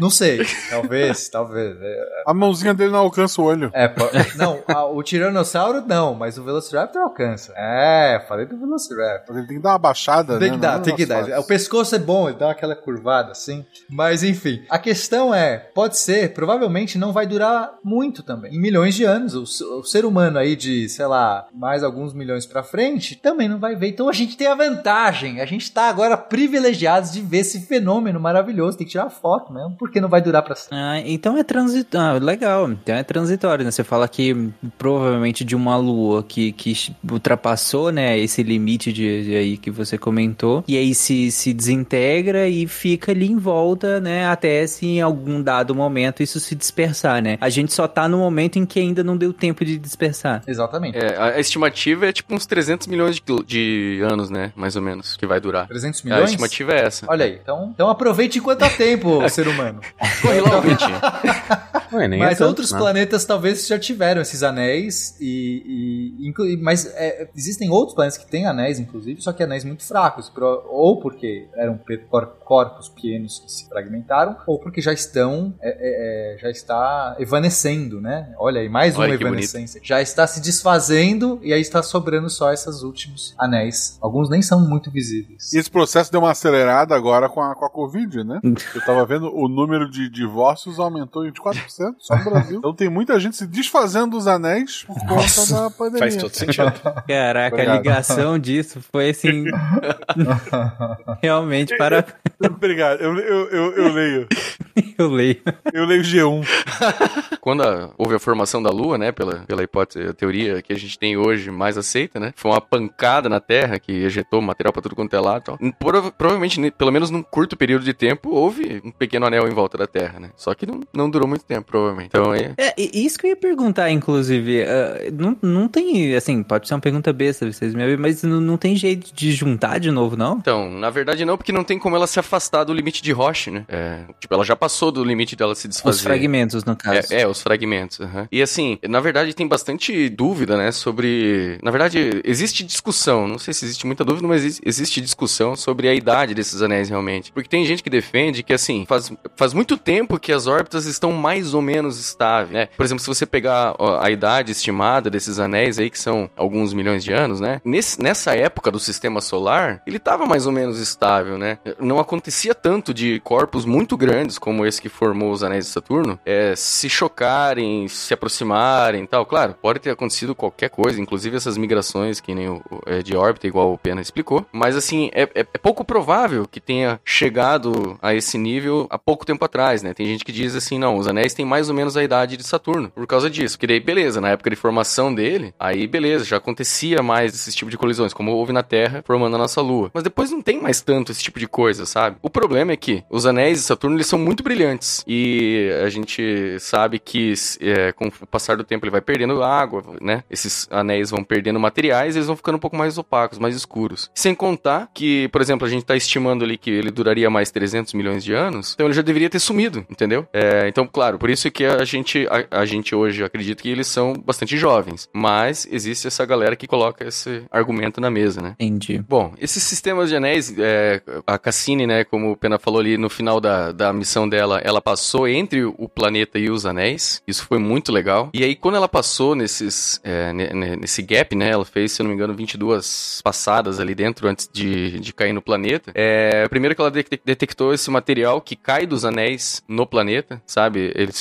são ejetados por, sei lá, radiação, ventos solares, enfim, todo tipo de, de, de violência que tem aí no, acontecendo no universo, né? E, e toda a dinâmica também dos sistemas, as luas de Saturno influenciam nos anéis bastante, sabe? É todo um sistema complexo. Então tem muito material que fica caindo no planeta. Por isso que a gente tem essa estimativa aí de 300 milhões de anos, sabe? Mas, cara, tem, tem interação do planeta com os anéis, por exemplo, o, o anel mais interno, que é o anel D, é, existe troca elétrica, sabe? Quase é, tem corrente elétrica que, que, que- que passa desse anel pro planeta. É, a Cassini também descobriu que, apesar, né, tipo, de provavelmente ter no, no interior de Saturno é, hidrogênio metálico, né? Igual foi explicado no, no cast de Júpiter, acho que não precisa gastar muito tempo aqui falando desse hidrogênio metálico. É, apesar desse tipo de substâncias é, criarem um campo magnético, né? Provavelmente criam um campo magnético no, no planeta, os anéis contribuem para esse campo magnético também. Isso foi uma, mais uma da descoberta da, da sonda Cassini. Sem contar, né, pequenas luas que vão varrendo as órbitas. É, a, a Cassini também calculou com bastante precisão o dia de Saturno, porque até então não se tinham é, medidas muito, muito precisas, porque o campo magnético de Saturno ele está muito bem alinhado com o seu eixo de rotação. É difícil usar isso como parâmetro para você saber ele- é, o quanto ele está girando, qual é o período de rotação dele. Então o que a Cassini fez foi es- estudar a, a interação do planeta com os anéis, é, porque daí a, a parte interna do planeta tem as suas diferenças, né? Ele não é totalmente homogêneo, apesar né, de ser bastante homogêneo, mas, ah, mas enfim, ele tem suas diferenças e isso influencia nos, nos anéis. É como se os anéis ficassem bamboleando em volta do planeta, sabe? É, e isso foi utilizado para calcular com precisão o dia que deu, se eu não me engano, deixa eu conferir aqui, 10 horas, 33 minutos e 38 segundos. Essa é a medida que a gente usa hoje para o dia de Saturno.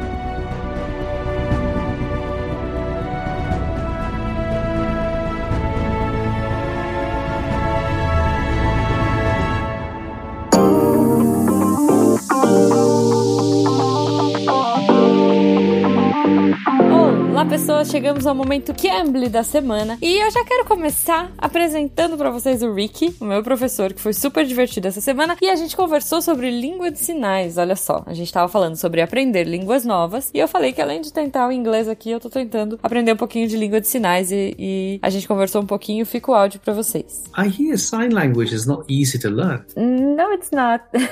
it's a different language, just like English. Yeah, exactly. That's what they say. They say sign language is basically like learning another language, right? Yeah, it is. It's a different language with with grammar and Interesting. rules and and it's very visual, so it's hard. Yeah. wow. How how long? I mean, how long does it take to learn sign language? Well, I'm on my third year. Um, Wow.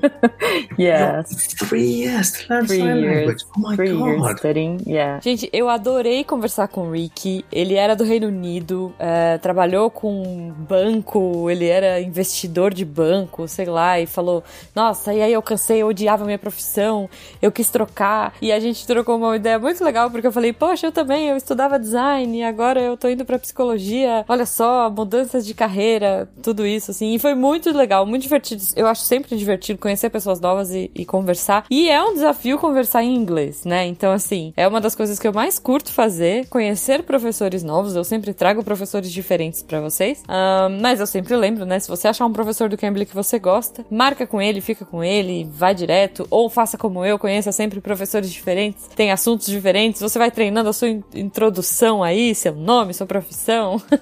São estratégias muito legais aí que você pode descobrir também. Se você, ouvinte querido, não pegou a promoção que eu falei lá no começo do mês de 60% de desconto nos planos anuais do Cambly, eles estão te dando uma nova chance. O patrão ficou maluco. de novo.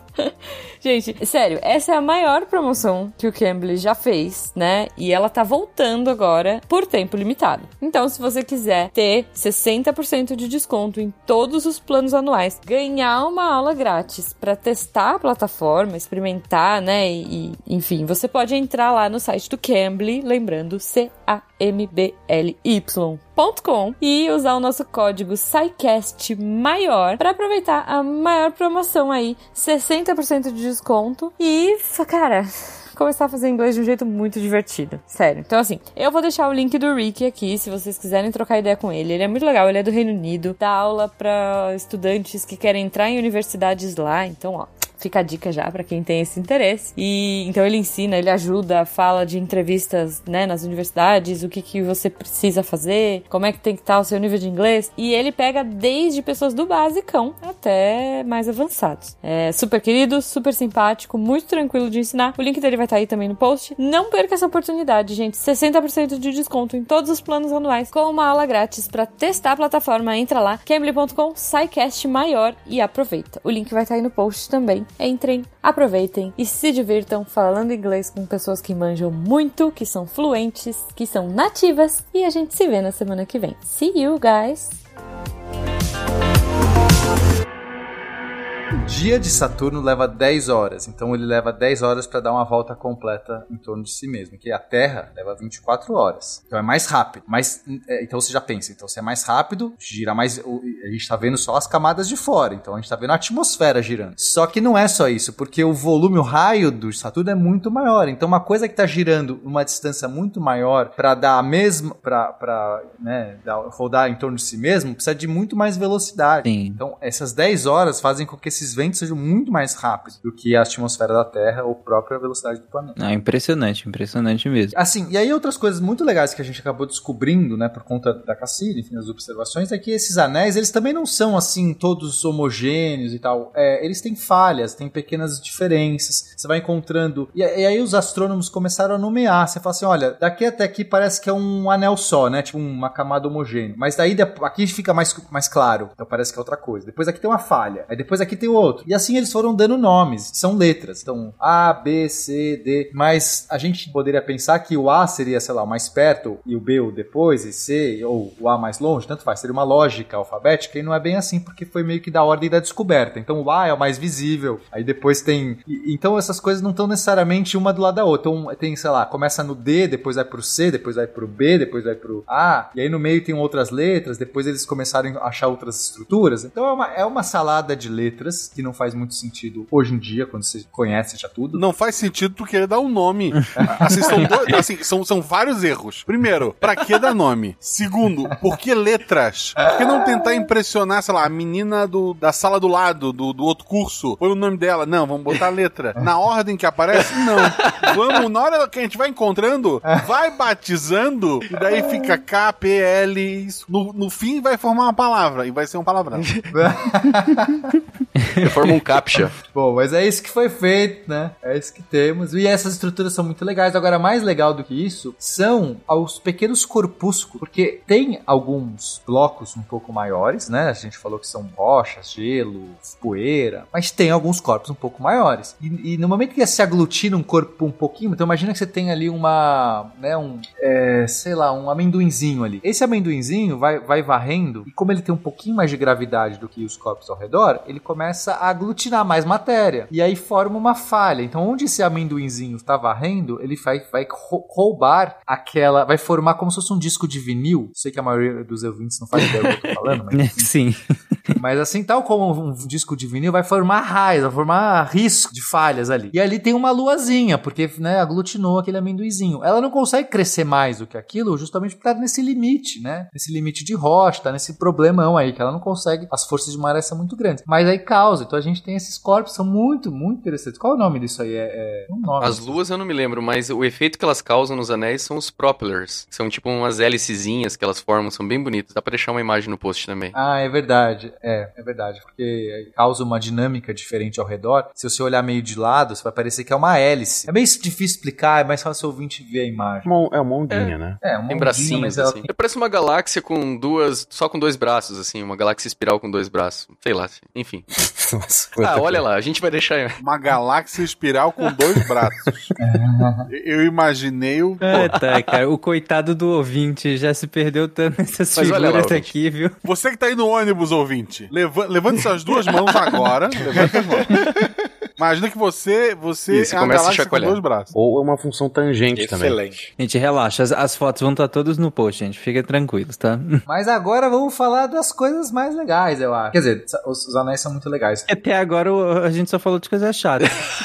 Até agora Só as coisas chatas. Isso. Hexágono. Cara, eu tô aqui, nossa, isso é impressionante. Aquilo é sensacional. E o Pena vem com agora que a gente. Ah, então beleza. Se ele não tirar aliens É, do, se ele do não tirar agora a coisa. Não, mas temos até uma estrela da morte. Vocês, vocês não, não, Cara, tem não até que vocês estão perdendo. Tem coisas incríveis ainda, não é, Lennon?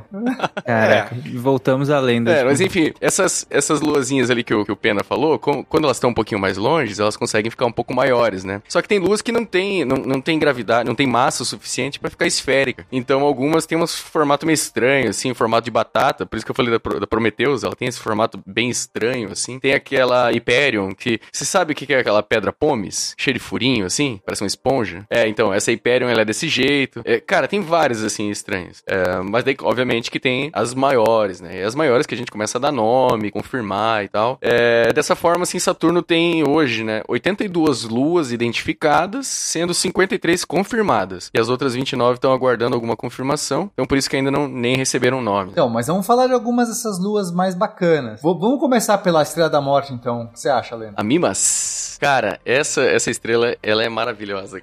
Mimas. Porque, ó, a gente tava falando ali, né, de corpo que, que não tem massa o suficiente pra ter, para ser esférico. A Mi- Mimas é o menor corpo que a gente conhece que tem esse formato esférico, né? Então, tipo, o diâmetro dela tem aí menos de 400, quase 400 quilômetros. Você imaginar que se colocar ela no centro do Paraná, ela tá, é, ela é menor do que a distância entre Foz do Iguaçu e Curitiba, tá? Enfim, essa lua, ela foi, ela foi descoberta pelo mesmo cara, o William Herschel, Herschel que descobriu o planeta Urano. E o, o, o que, que- por que, a gente tá falando dela? É porque ela é, ela é pequena, mas ela ela tem uma cratera que é gigantesca, assim, em, em relação ao tamanho dela. assim. Por exemplo, se, se fosse na Terra, essa cratera seria maior que a Austrália, sabe? É um negócio absurdo. Pôr uma foto aqui. gente Não, é. deixa eu pegar Mas.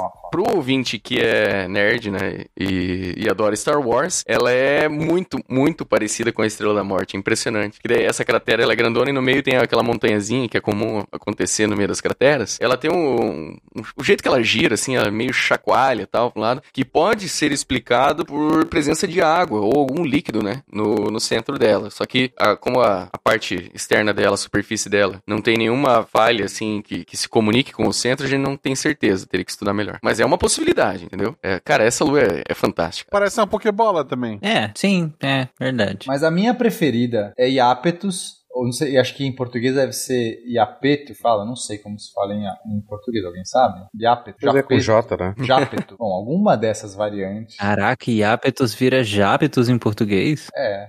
Tá bom. É, Jápeto. Então, a minha preferida é Japeto, que eu coloquei aqui na pauta, mas eu posso jogar também pra vocês aqui. Primeira coisa legal é que ela tem meio que duas cores, assim. Parece que, sei lá, passou por um banho de tinta mal feito, assim. É muito louco. É, é, sabe, você tem todo um. Parece um símbolo de yin yang, assim, só que um é branco, o outro é meio. Eu acho que é vermelho, isso, sou daltônico, se alguém puder dar. Também não sei se isso é cor verdadeira, mas não importa. Isso já é muito louco. Agora, a coisa mais extraordinária de Jápeto é que tem no Equador, tem uma crista. Tem uma ondinha assim, parece uma ondinha isso.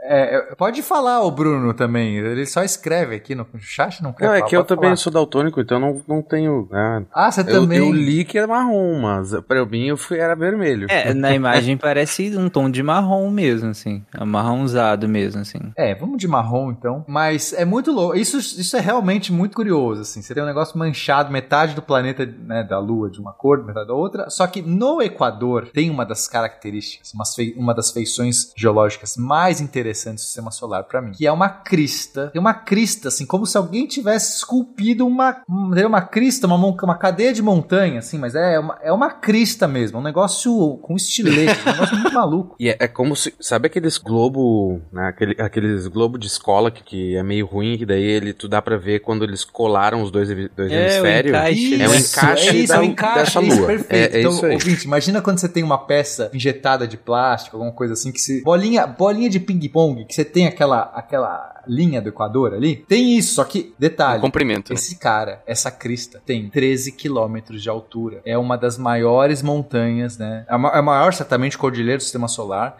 É, é assim, o Everest tem 8 quilômetros. O Everest tem 8 quilômetros. Esse negócio tem 13 quilômetros de altura, 20 quilômetros de largura mas e é. 1.300 quilômetros de comprimento. é Caraca. sensacional, é Isso- sensacional. Aliens! Isso foi um trabalho mal feito do Alien, né? Só Esse Alien tava aprendendo ainda, né? Fez uma colagem muito da mal feita e ficou nisso. Pô, não deu o acabamento, ficou claro ali que era um alien. Exatamente. E o mais, o, o mais legal, eu acho que é- ela fica exatamente. O Pena já falou, mas ressaltar que ela fica exatamente no Equador. Ela corre reto no Equador. É como o Equador devia ser. Exata, exatamente, como devia ser. É muito bom, cara. Então, e esse negócio dela ter uma cor de um lado, né? Tipo, tem um monte de gelo de um lado, né? E do outro ela tem outra cor. É, eu não sei se isso é, é confirmação, já, já é confirmado, mas eu, eu li que a hipótese mais provável é que ela recebe ó, o gelo que vem dos anéis. Então, é como se ela estivesse recebendo o gelo na cara. É tipo assim, ó, por exemplo, quando você viaja de carro, que você enche de mosquitinho no para-brisa, você não enche de mosquitinho no para-brisa tra- no, no, no traseiro, né? Que é o, o vidro vigia lá. Aí pigmenta ela, de certo modo? É, ela vai se arrastando no meio dos anéis e vai coletando isso de um lado. Sim. E daí do outro acaba não tendo. Então, pode ser a nave dos aliens que tá pegando no para-brisa ali. é, várias possibilidades, gente. A gente tá aprendendo muito hoje nesse teste. Tanto Plutão quanto Saturno, entre hoje e amanhã, ele já entra no movimento direto. Plutão ainda tá muito longe. Saturno, ele tem muito dessa de falar da, da- das responsabilidades, da autorresponsabilidade. Agora, vamos falar das luas, talvez mais conhecidas, né? Ah, mas peraí, peraí, a gente vai deixar a Cordilheira Misteriosa sem explicação? Você tem, você tem a explicação? Exato. Porque pra mim era aliens, né? Ah, eu vi que tem, são três ou quatro explicações concorrentes, assim, mas a que mais me agradou. Ah, né? Que é o critério que a gente tá usando hoje. Exato. E que é a explicação também utilizada pra explicar a lua ravioli, que daí é a minha favorita, já que a gente tá Ah, é muito da.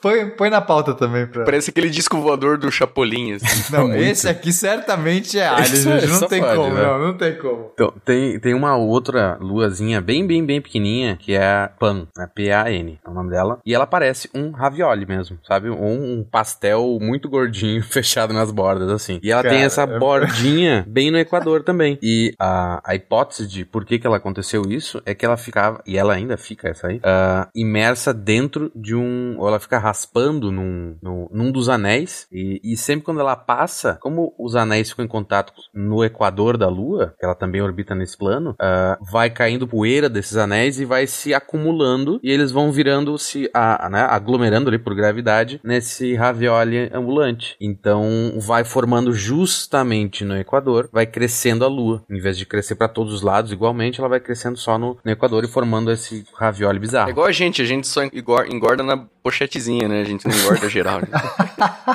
Exatamente.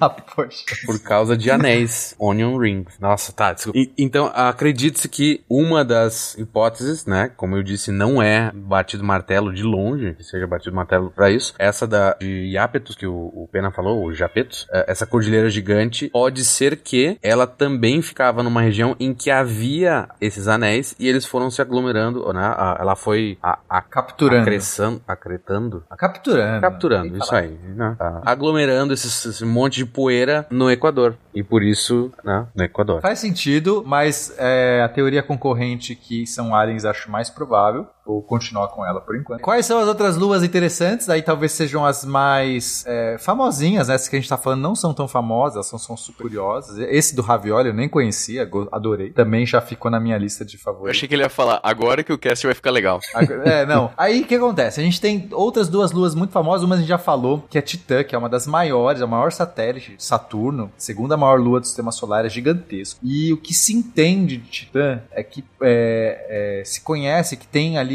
provavelmente oceanos ou lagos, né? não, não oceanos, mas lagos feitos de metano líquido. E tem matéria orgânica, Tem chuva. tem chuva, chuva, chove metano. Então só o fato de você ter ali um sistema geológico mais vivo, né? Vamos colocar assim, ativo, já é muito interessante. Dinâmico. Porque ela né? sofre, é dinâmico. Então, isso, isso já é muito legal, porque pode ser um dos propiciadores de vida. Então, tem material orgânico, metano é molécula orgânica. Tem outras moléculas orgânicas ali que já foram captadas, já, já foram percebidas. Então, pode ser um possível candidato a ter vida. Então, isso é muito, muito legal. O Huygens, ele pousou lá em Titã, né? E eles estavam. Como o Titã tem uma densa camada de nuvens, eles não conseguiam saber. A gente não conseguia saber o que, que tinha em- embaixo. E era provável que era todo um oceano, né? E então a, a sonda foi projetada para ela pousar num oceano. Só que ela chegou lá e não era um oceano. Mas nas imagens que tem de descida da, da, da sonda, são bem legais. E dá pra ver vários rios entrelaçados, como se fosse um. um É muito uns bonito. deltas, assim, e sabe? São deltas formados de etano, metano líquido, e, e, e daí aonde ela Caraca. parou, tem vários seixos, né? Um monte de pedra.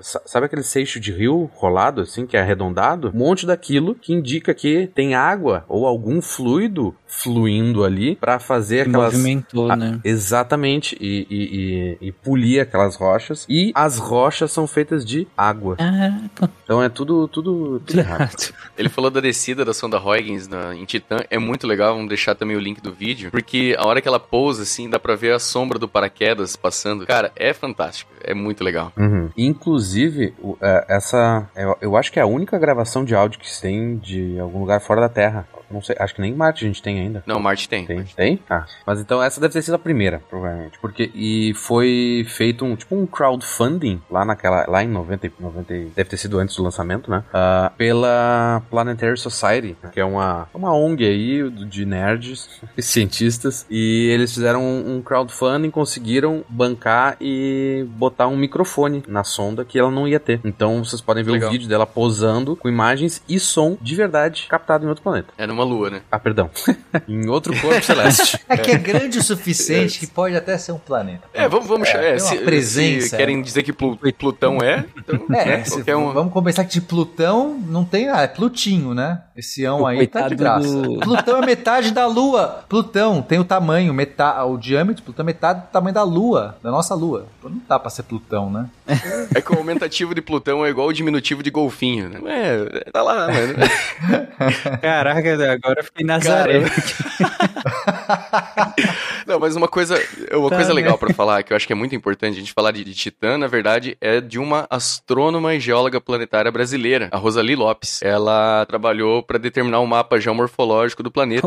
Eu, ta- eu tava rindo antes, porque eu- enquanto você falava, eu fiquei, cara, o coitado do nerd é inofensivo, né? O cara tá lá fazendo crowdfunding pra um microfone na, na sonda, cara. Eu, eu- eu- sabe, eu fico muito orgulhoso dos nerds. Não todos, mas É, assim, tô falando dessa época, né? Porque eu, foi do- de- dessa época, 80, é. né? Ele- Dessa Eles ainda época. não odiavam nenhuma minoria, era bem. É, não tinha essas coisas. Eles eram minorias, né? Então. É, é é verdade. Tinha, um, tinha uma identificação melhor com. com... Faltou uma educação libertadora. Sim. Mais educação e menos chacueca. E a última lua aí que eu deixei pro final é Encélado, que é- talvez seja a nossa mais promissora lua, ou objeto que não seja a Terra do sistema solar que tenha vida. Porque é, ela se parece primeiro, né? Olhando assim, parece a Europa, que não é o continente, mas é outra, a lua de Júpiter, que a gente já falou, Europa. Por quê? Porque tem uma camada de gelo, você olha assim, parece que é toda, né? um- uma esfera toda de gelo, mas por baixo disso tem um oceano incrível. Então, assim, primeiro que já é uma camada de gelo super grossa, alguns lugares de 100 quilômetros, mas embaixo tem um oceano salgado, um, oce- oceano com sais, né? Não é... E tem matéria orgânica ali, porque a própria Cassini, passando por Encélado, recebeu um jato na sua fuça de geysers, de, de fumarolas que saem desse, desses oceanos. Em alguns lugares tem rachaduras na, na superfície. São as linhas de tigre. Então imagina que você tem um, um, um- um gelo rajado, um gelo estriado, né? Fragmentos. Com... E aí por a pressão ali, quando aumenta, e, e a- essa pressão também, ela acaba vindo de atividades por conta da gravidade, né? De, de orbitar essas, Saturno, por ter essa, essa gravidade toda muito forte, próximo, isso acaba tendo uma atividade geológica intensa. Mesmo você tendo uma lua pequena, relativamente pequena, não é um planeta, né? É uma lua. E tá longe do Sol, então não tem assim, muito calor chegando lá, você consegue ainda ter uma certa atividade que faz com que de vez em quando expelem, né? A pressão ali cri- criam picos que aí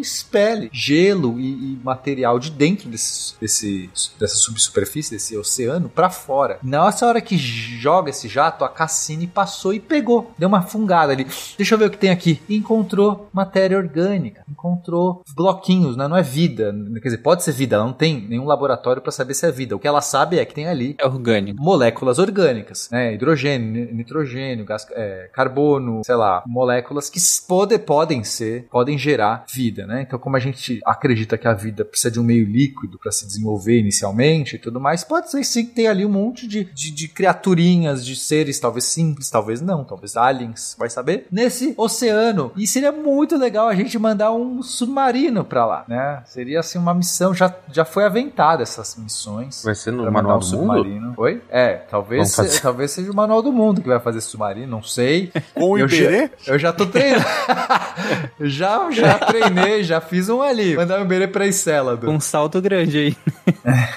E esse é mais um motivo também de não deixar a Cassini orbitando. Eu falei só de Titã, mas na verdade também ela podia se chocar em Célado no final da vida e também se contaminaria em Célado. Então não podia deixar. A gente tem aí dois promissores é, lugares aí de vida que a gente quer tentar explorar, né? Então quem sabe a gente faça. Já teve assim um- uns desenhos de um submarino para mas é, é bizarro, porque você tem, que, você tem que atravessar esses 100 km de gelo. Só isso é muito Mas tem lugares que esse gelo é mais fino, né? Principalmente nessas linhas de tigre aí, fica mais 100 fino. km, você tá falando de espessura mesmo? De espessura, é, é bizarro, né?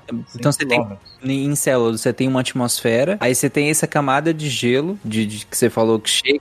Não, a, atmo- atmosfera não é, é irrelevante, é irrelevante. É só essas fumarolas que jogam, essas partículas não ficam, não formam um corpo. É um jato que sai pelo Polo Sul, assim. É, não forma. Não, É, não- é- é chega- muito rarefeita essa Ah, mas sabe o que, que, ele, então sabe o que, que isso aí forma? O anel E de Saturno. Tem um anel que ele é todo de fusão. assim. Você tem que olhar Saturno tipo, contra o Sol, sabe? É, O Saturno eclipsando o Sol. Aí você vê esses- esse anel mais, mais distante, assim, assim. Ele é formado por esses geysers, né? que- Essas plumas que Encélado em- ejeta. E outra coisa, esse anel E com partículas de gelo de Encélados, eles batem e fazem, vão abrasando, vão pulindo a superfície de Tétis, que é outra lua, que ela é quase, tem um albedo absurdo, então ela é super refletiva, porque ela é toda polida, a superfície dela é toda abrasada, né? Parece jateada, assim, por causa desses jatos de gelo que vem lá da, de Encélados. Refletir, você fala luz? Isso, isso, é, é eu acho, eu acho que Realmente eles você foi polindo ela, né? Como o Bruno É, colocou. é, tanto exatamente. polir, ela super reflete, né? É, eu acho que ela é a a- o corpo que mais,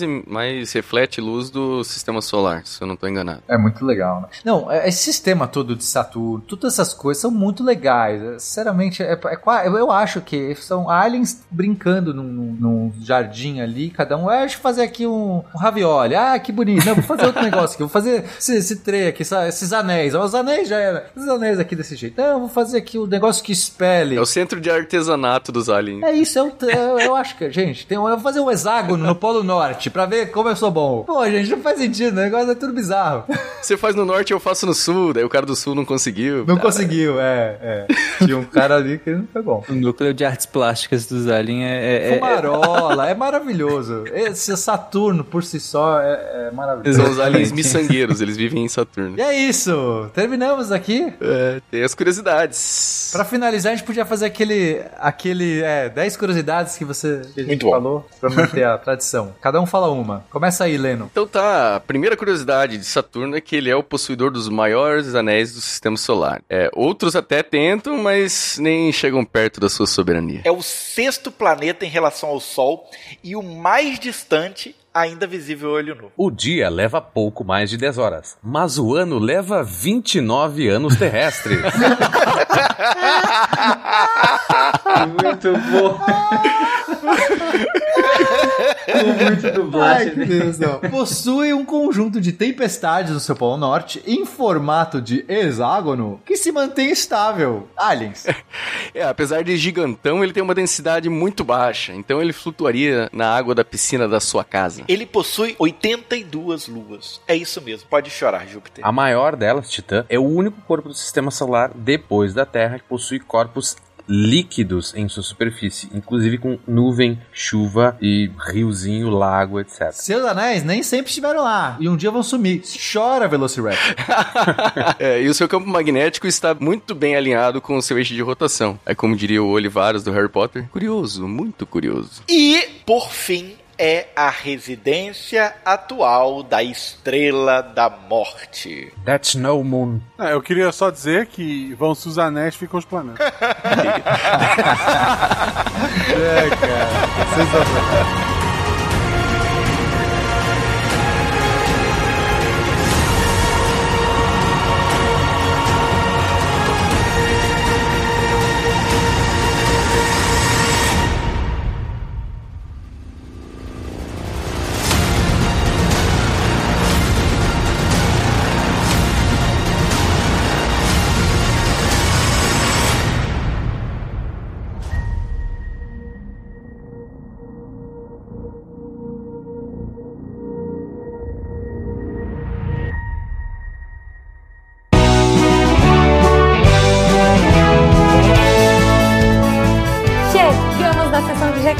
SciCast.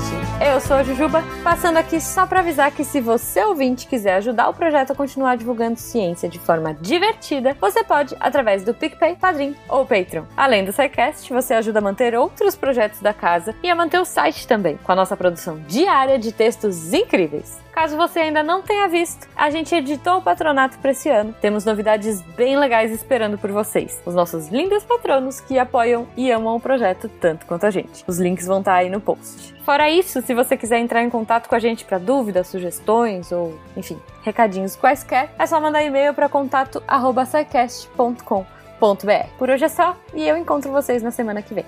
Tchau.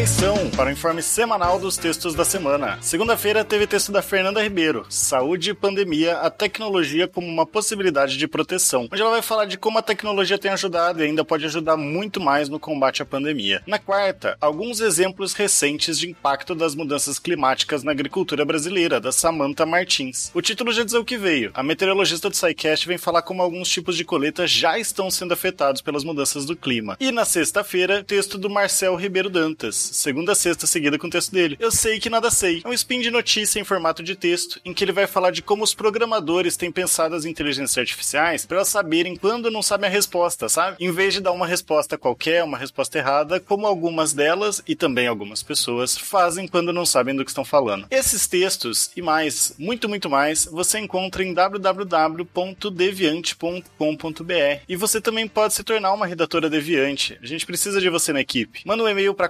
contato@scicast.com.br. Eu sou André Trapani, duvidando dos meus conhecimentos sobre tecnologia do clima e apagando a luz da Torre Deviante.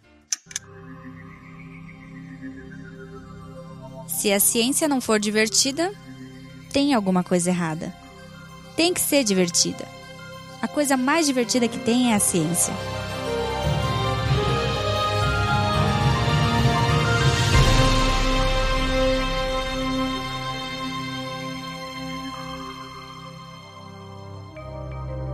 Este programa foi produzido por Mentes Deviantes. deviante.com.br Este programa foi editado por Tapcast. Edições e Produções de Podcast.